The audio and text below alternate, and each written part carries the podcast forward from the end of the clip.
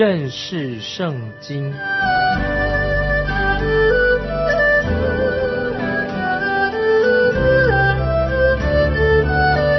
认识上帝的话，把上帝的话带到全世界。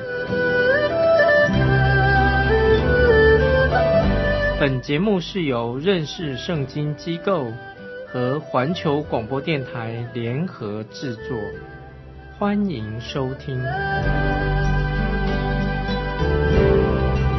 亲爱的听众朋友，你好，欢迎收听认识圣经，我是麦基牧师。我们要看希伯来书第六章，是圣经当中比较难解释的一章的经文。早期的神学家戴尔博士，他曾经这样说过：“他说，我知道这一章的经文会让许多敬虔的人觉得战战兢兢，也是让人感到这段经文有一种非常严肃、令人敬畏、令人崇敬的这个气氛，就是像在西乃山的时候一样，当神在火焰中降临在山上的时候，山上的烟气就上腾了，如烧窑一般。”片山大大的震动了，在山上有雷轰、闪电和密云围绕着神的四周。听众朋友，这个就是告诉我们这个现象，就说明了神在其中。那今天听众朋友，我们每一个敬虔的人读这段圣经的时候，我们要心存敬畏，也心里面很惊奇。所以我可以这样说：每一个诚心诚意的一个解经家做注解这一段的时候，他会觉得说：“哎呀，这段经文真不容易解释。”存着敬畏的心啊，这是就是我个人的感受。那我们读过希伯来书第五章，已经说明了信徒当中有一些危险的信号，就是有人听不进去，听不进把神的道听不进去的这种危险。那么我们读到第六章的时候，就指出他们又遇到另外一种危险了，就是希伯来的基督徒那个时候迫害已经快要临近了，那个时候就会有人离弃了基督，有离弃基督的危险。那么我们再回到圣经里面，危险是什么呢？就是有人啊，因为危险出现了，就在犹太教的当中，有人就说回到犹太教的当中，又看重这些仪式的部分。那个时候他们就会变成把仪式的看得很重要。所以在这里，保罗特别在希伯来书第六章，就是鼓励那些希伯来的基督徒，他们要长大成人，他们要慢慢迈向做成一个成熟的基督徒。现在我们来看希伯来书第六章第一节，希伯来书六章一节，所以我们应当离开基督道理的开端，竭力尽到完全的地步，不必再立根基，就如那懊悔死刑，信靠神。听到没有？注意，我们应当离开基督道理的开端，意思是什么呢？就是要应当离开那种最初的阶段啊，离开那个初阶的意思。对一个建筑师盖房子的建筑师来说。这句话的意义是什么呢？就是要现在应当离开了地基打地基的这部分，现在开始要往上建造了，搭鹰架往上建造了。对一个在学校里读书的小孩子来说，应该现在要离开这个初级班，要继续努力，要进高中、大学，甚至要得到更高的学位。在这些经文上，就是说信徒应当他们要晋升，要往前行，要进到神宝座前这段的天地路程。要向前行，所以经文里面也说到“竭力”，“竭力”这两个字，“竭力”是什么意思呢？在旧约里面说到有六件预表耶稣基督的事情，就是在仪式上，在礼仪上，这些都是预表基督。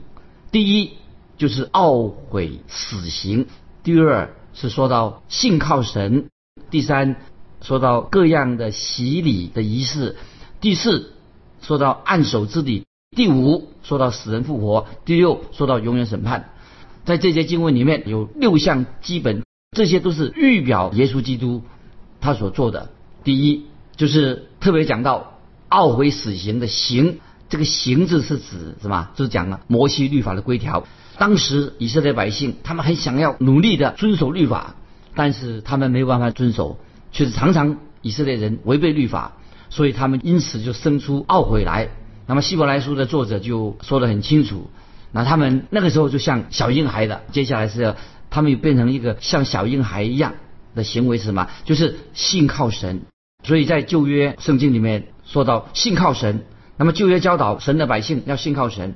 那当然信靠神不是嘴巴口头说我相信神，并不表示说你信靠神，并不表示说你口头这样说你就跟神的关系就亲近了。所以我们知道，因为在旧约那个仪式，旧约里面的这些仪式，譬如说，他们都是借着圣殿里面的献祭的仪式来表明那个时候人他对神的信心。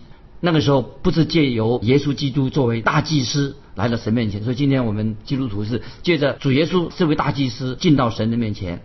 我们继续看希伯来书第六章第二节，六章二节，各样洗礼、按手治理、死人复活以及永远审判各等教训。注意，我们现在解释希伯来书六章第二节，各样洗礼是什么呢？不是讲到新约，讲到受洗、受浸的意思，不相干的。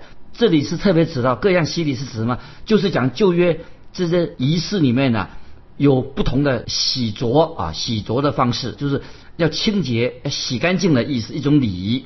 希伯来的信徒很奇怪，他们已经信了耶稣了，却希望恢复这种在旧约时代的时候虚有其表的这些洗濯的这些礼仪。那么这些仪式其实只是像底片一样，旧约这些清洁的这些礼仪都是为了预表耶稣基督，是预表耶稣基督。耶稣基督已经来的啊，耶稣才是这些旧约礼仪的所指向的。所以举个例子说，按手之礼也是旧约的一种仪式。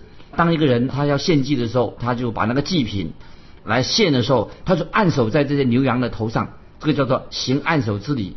那表示说，这些祭品、这些献上的这些牛羊，是代表他，代表这些献祭的人，替他成为祭物献给神。那么在旧约里面有刚才我们读过的经文啊，教导关于死人复活。现在我们知道了，现在的人他们已经必须要，主要是要认识复活的基督跟永远的基督。现在的人就希伯来信徒在旧约啊，就教导关于死人，旧约有教导死人复活，但现在他们应该认识复活的主耶稣基督。刚才我们读过的经文里面第二节六章二节说到永远审判，这个也是属于旧约关于旧约这样的审判关系。那现在我们读六章三节，希伯来书六章三节，神若许我们，我们必如此行啊。这些经文就是告诉我们说，要我们要进到下一段的经文，以下的经文。啊，就是比较困难，就是比较难解释的哈。我们要注意，现在我们要进到下面的经文，这些是比较难、最难解释的经文。在希伯来书第六章，从第四节到第九节，四到九节说，论到那些已经蒙了光照、尝过天恩的滋味，又与圣灵有份，并尝过神善道的滋味，觉悟来世全能的人，若是离弃道理，就不能叫他重新懊悔的，因为他们把神的儿子。重定十字架，明明的羞辱他，就如一块田地，吃过屡次下的雨水，生长菜蔬，合乎耕种的人用，就从神得福；若长经济和吉利，必被废弃，尽于咒诅，结局就是焚烧。亲爱的弟兄们，我们虽是这样说，却深信你们的行为强过这些，而且。近乎得救。注意，听众朋友，这几节经文从希伯来书六章四到九节非常的重要。第九节六章九节的经文是一个关键的经文，所以我们必须要注意。我们读圣经的时候要注意这个上下文，才能明白这一段经文它到底主要的意思是什么。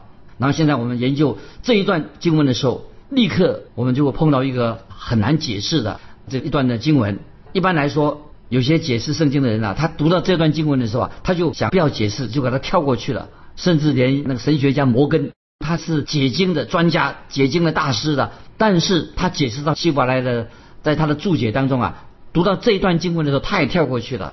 那么现在我个人要把这个注解要做一个摘要，好让听众朋友明白为什么有人不敢碰这段经文，认为这段经文很难解释。但是我先告诉听众朋友，有一种解释是我个人最不满意的解释。别人怎么解释呢？他说这段经文的解释是说，就是说有些基督徒会失去了在基督里面的救恩。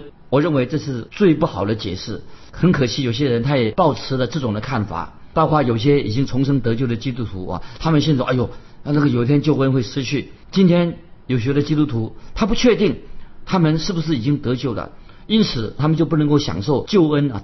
得到蒙恩的一种喜乐。如果他们以为他们只是，他们以为说只有坚定不移的信靠基督做他们的救主，因为他们坚定不移的信靠耶稣基督，所以啊他们才能够真正的得救。但是听众朋友注意，真正重要的不是他个人的信心有多大，不是基督徒的信心有大或者小，而是最重要的在哪里呢？是他们信心的对象是谁？就是耶稣基督比我们信心大小重要的多。所以重要的是他们的信心对象是谁？其实听众朋友，我在这里强调，在耶稣基督里面的救恩，如果我们是个信主人，是不会失去的。基督徒在基督里面是非常的安稳的。听众朋友，这里我要特别的声明，强调在主里面的救恩不会失去的。请听众朋友注意，《罗马书》八章一节这样说：如今，如今啊，就是讲的已经蒙恩得救的人，那些在基督里的就不定罪的。接着我们注意看《罗马书》第八章三十三节，很重要，就解释为什么是这么重要。保罗就很直接的把这个真理，把我们基督徒带向一个得胜的高峰。保罗怎么说？《罗马书》八章三十三节这样说：谁能控告神所拣选的人呢？有神称他们为义的。所以，听众朋友，不论我们多么软弱，多么的卑微啊，我们只是个卑微的基督徒，但是我们知道，神的宝座就是我们的依靠。在神的广大的宇宙当中，没有一个人可以指控一个真正已经靠耶稣宝血而得救称义的人。所以在罗马书第八章三十到三十九节，保罗继续的说：“谁能定他们的罪呢？为什么呢？经文里面说的很清楚，三十四到三十九节，他说：第一件，有基督已经死了；第二，基督也从死里复活了。”第三，耶稣基督现在已经在神的右边了。第四，基督也现在正在我们代求。所以听到没有？如果我们相信这些应许的话，你的蒙恩得救就有确定的一个稳固的根基。所以我们的信心就有了稳固的根基的。感谢神，我们已经得胜有余了。听众朋友，你明白这段经文吗？我们继续看下去。保罗还没有讲完，保罗继续说：“因为我深信，无论是死。”是生是天使是掌权的是有能的是现在的事是将来的事是高处的是低处的是别的受造之物都不能叫我们与神的爱隔绝。这爱是在我们的主耶稣基督里的，听到没有？以上所说的这些经文，罗马书八章三十四、三十九，非常非常重要。没有任何的事情使我们与神的爱隔绝，这爱是在耶稣基督里面的。听众朋友，除了保罗提到以外，你还能提到别的事情吗？你我能够找到任何能使我们与基督的爱能隔绝的事吗？当然不能，没有事情能使我们与基督爱隔绝。所以，听众朋友，我们基督徒有一个确据，就是没有任何的事情能阻挡我们与神的爱隔绝。无论是可见的、不可见的，无论是自然的、超自然的，都不能使我们与神的爱隔绝。阿门。我们应该说阿门。这个爱是在我们主耶稣基督里面的，所以感谢神，主耶稣基督自己也做了一个重大的声明。此主耶稣说的，我们的救恩是绝对可靠的。我们听听看，接下来主耶稣怎么说的？我们要完全全心的信靠主，依靠他。神的话是活泼的，大有能力的。听众朋友，我们现在要看约翰福音第十章二十七、二十八节，非常重要。约翰福音第十章二十七、二十八节，主耶稣说：“我的羊听我的声音，我也认识他们。”他们也跟着我，我又赐给他们永生啊！听众朋友，耶稣基督赐给我们哪一种永生呢？就是永永远远的生命。如果你会失去了你的永生，那个就不叫做永生了。永生能失去，那怎么叫做永生呢？约翰福音第十章，注意，约翰福音我们再看约翰福音第十章二十八、十九节，说得很清楚。主耶稣说的：“他们永不灭亡，谁也不能从我手里把他们夺去。我父把羊赐给我。”他比万有都大，谁也不能从我父手里把他们夺去。感谢神，听到没有？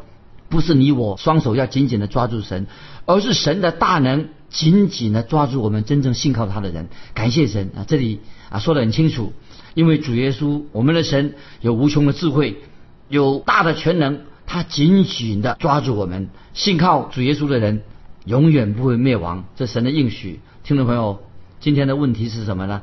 你的信心，你的信有没有放在全能的神的身上？还是你会放在一个是说啊，这个神放在失败啊，自己会失败，放在一个神会失败的身上？所以这里听众朋友，我要强调，我们如果是已经真正重生得救了，我们已经成为神家里的一份子之后，救恩就会永远不会失去，因为我们是信靠耶稣基督，我们成为神的儿女。所以当一个人一信耶稣基督，成为神的儿女之后，他已经有了永生。所以我实在不能够接受。有人解释这个希伯来书第六章四到九节说：“哎呀，人在蒙恩得救以后啊，啊，这个不久以后他救恩也会失去了。”这种解释不正确的，那可能那个人没有得救。真正得救的人救恩不会失去的。接下来有第二种解释，给听众做一个参考。有些人做坚决的主张，那么其实他这样的主张是一种假设性的说法，因为他说这个经文说若是离弃道理，他说是有可能的，只是说明这是一个可能性。但是希伯来书的作者他没有说一定会这样，一定会有人离弃神的道理，只是说有这样的可能。其实这是圣经当中的一个假设性的问题，但是。如果你对这段经文没有其他的更好的解释，当然我们就勉强可以接受，这样可以做这种解释。那接下来第三种解释指出，在第六节的经文原文并没有这个“若”，原来原文上没有写这个“若”，如果“若”的意思，因此他们认为这段经文所指的只限于那些自称为是基督徒，他不是基督徒，是局限于那些自称自己是基督徒的人。其实这些人并没有真正信耶稣，他也不是真正的信徒。这一点我就不能同意了。不同意是是什么呢？我不同意的是，这是指那些自称为是基督徒的人，却不是真正的信徒。那兄弟朋友，在圣经里面的确提到有些人，他自称为是基督徒，也知道说教会里面有些是被盗的人。比方说，在彼得后书第二章二十二节讲说，彼得后书第二章二十二节讲说，俗语说的真不错，狗所吐的，他转过来又吃；猪洗净了。又回到泥里去滚，这些经文就是指那些自称为是基督徒的人，其实他并不是真正的基督徒。但是在希伯来书六章啊，跟彼得后书二章二十节所指的不一样，在希伯来书第六章所指是指什么？是那些真正已经信耶稣的人，因为很多地方我们都可以知道明白他们是真的信徒，可以确认他们是真信徒的身份。所以，当我们再回头看希伯来书五章十一节的时候啊，我们看到希伯来书的作者就指，确实有些人呐听不进去，这些人是听不进去，但是他们仍然是信徒。特别是指什么？不是指这些人是他是听不进去，不是说他已经死在罪恶过犯当中的人，这不一样。听不进去的人，希望他听了福音以后，听了别人劝勉以后，听了神的话以后啊，他是听进去的。所以。不是指那些死在罪恶过犯当中的人啊！这听众朋友要做一个分辨。在希伯来书五章十二节是这样说：看你们学习的功夫，本该做师傅，并且成了那必须吃奶不能吃干粮的人。就指这些人，就说了这些基督徒，他们已经还要吃奶，不能够吃干粮。他们是指那些只能够到现在还吃奶，不能吃干粮的人。所以在属灵上说，这些人在属灵里面，他还是一个小婴孩。所以是指这些人，一个还没有蒙恩得救的人，他根本连奶都不要吃；一个没有蒙恩得救的人，他赶快信耶稣，他要悔改信耶稣，得到新生命。所以，因为人还没有信耶稣以前是死在过犯罪孽当中的人，所以必须要他重生以后，他没有重生以后，他就不能够吃到能够吃这奶。因此，听众朋友啊，希伯来书的作者是针对那些初信的基督徒。要劝勉这些出现的基督徒啊，你要成长的，劝勉他们要长大成熟。所以还有一些解经家也是认为说，这是针对第一世纪、第一世纪的那些信主的、已经信耶稣的犹太人。那么这里其实要给他们做一个警告，警告那些第一世纪信主的犹太人啊，让他们小心谨慎，适可以适用在他们身上，特别适用在他们身上。但是当我们我认为。保罗在写希伯来书的时候，那个时候圣殿记得希伯来书写成的时候，那时候圣殿还在，可以说是保罗警告犹太的基督徒不要转回去，不要又回回回到恢复以前的之前的献祭旧约的献祭制度。所以那时候犹太人有些人已经是基督徒了，不要又回去从前的恢复以前的献祭的制度，因为这样做等于是否定了。基督为他们舍命，等于他否定了耶稣基督在定十字架为他们舍命。所以，因此有这种想法的人说，针对这些有这种想法的人，就从希伯来书啊第六章的四到六节，就是可以说是适用在当时的犹太基督徒的身上，不是跟我们现在的基督徒啊没有关系。特别是针对当时犹太人的基督徒身上。那么还有啊，这里。还有讲到另外一些人，那么是六章六节啊，希伯来书六章六节特别强调说，不能注意希伯来书六章六节说到，他们不可能重新懊悔的，就是不能重新懊悔的意思是什么呢？就是在人所不能的，在神凡事都能。所以听众朋友，我们要立刻的想到想到主耶稣所说的：“骆驼穿过针的眼，比财主进神的国还容易的。”所以把这个经文配合我们读六章六节，在马太福音十九章二十四节，主耶稣说：“骆驼穿过针的眼，比财主进神的国还容易的。”当然，我们知道没有一个人。能靠自己能够进入天国，我们已经有一位救赎主，就是耶稣基督。所以啊，我们知道我们不可能再还需要重新不能重新懊悔的一种说法啊。所以我个人啊，我也不接受这种说法，因为我们有一位救赎主，有一位拯救者，我们可以一个信主的人可以来到他面前。有一种解释，听众朋友，继续我们啊，盼望你能够明白，慢慢的了解第六章所说的。有一种注解，我认为啊是非常正确的。那么首先我们要注意到这个怎么解释呢？啊，这段经文呢不是啊，注意不是讨论如何得到救恩的问题。这段经文注意是讲到针对那些已经蒙恩得救的人，他已经蒙了光照了，也尝过天恩的滋味了，又与圣灵有份了，也尝过神善道的滋味。哦，已经又觉悟到来世全能的人，那么这段经文特别强调什么呢？注意，这段经文特别强调神给我们的奖赏，也就是说，已经蒙恩得救的人，他们的结果会怎怎么样啊？所以在第六节啊，注意希伯来书六章六节说的，若是离弃道理，就不能叫他重新懊悔的。那么这个不是指到关于救恩方面的，不是蒙恩得救，而是指说。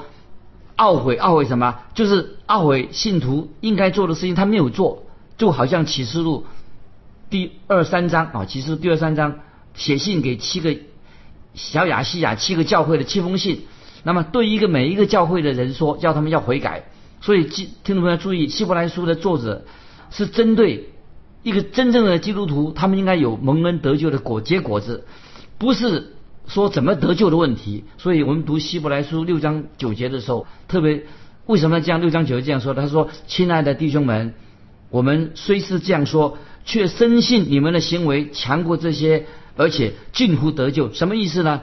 不是讲那些如何得救的问题，是说那些已经蒙恩得救的人，他该做的什么事情，就是强调基督徒的生命要结好果子，以后才能够得到神的奖赏。所以听众朋友，这段经文。简单的说，就是一种警告，就说到有人会失去了神给他的奖赏，有这种危险。所以保罗这里说到这种危险，就是说，就等于是保罗以前说过的，就建立像工程一样啊，建立房盖房子，工程被火烧尽了，就得不到啊神的奖赏。在哥林多前书三章，哥林多前书三章十一到十五节说得很清楚，因为那已经立好的根基就是耶稣基督，此外。没有人能立别的根基。若有人用金银宝石、草木禾秸在这根基上建造，个人的工程必然显露，因为那日子要将它表明出来。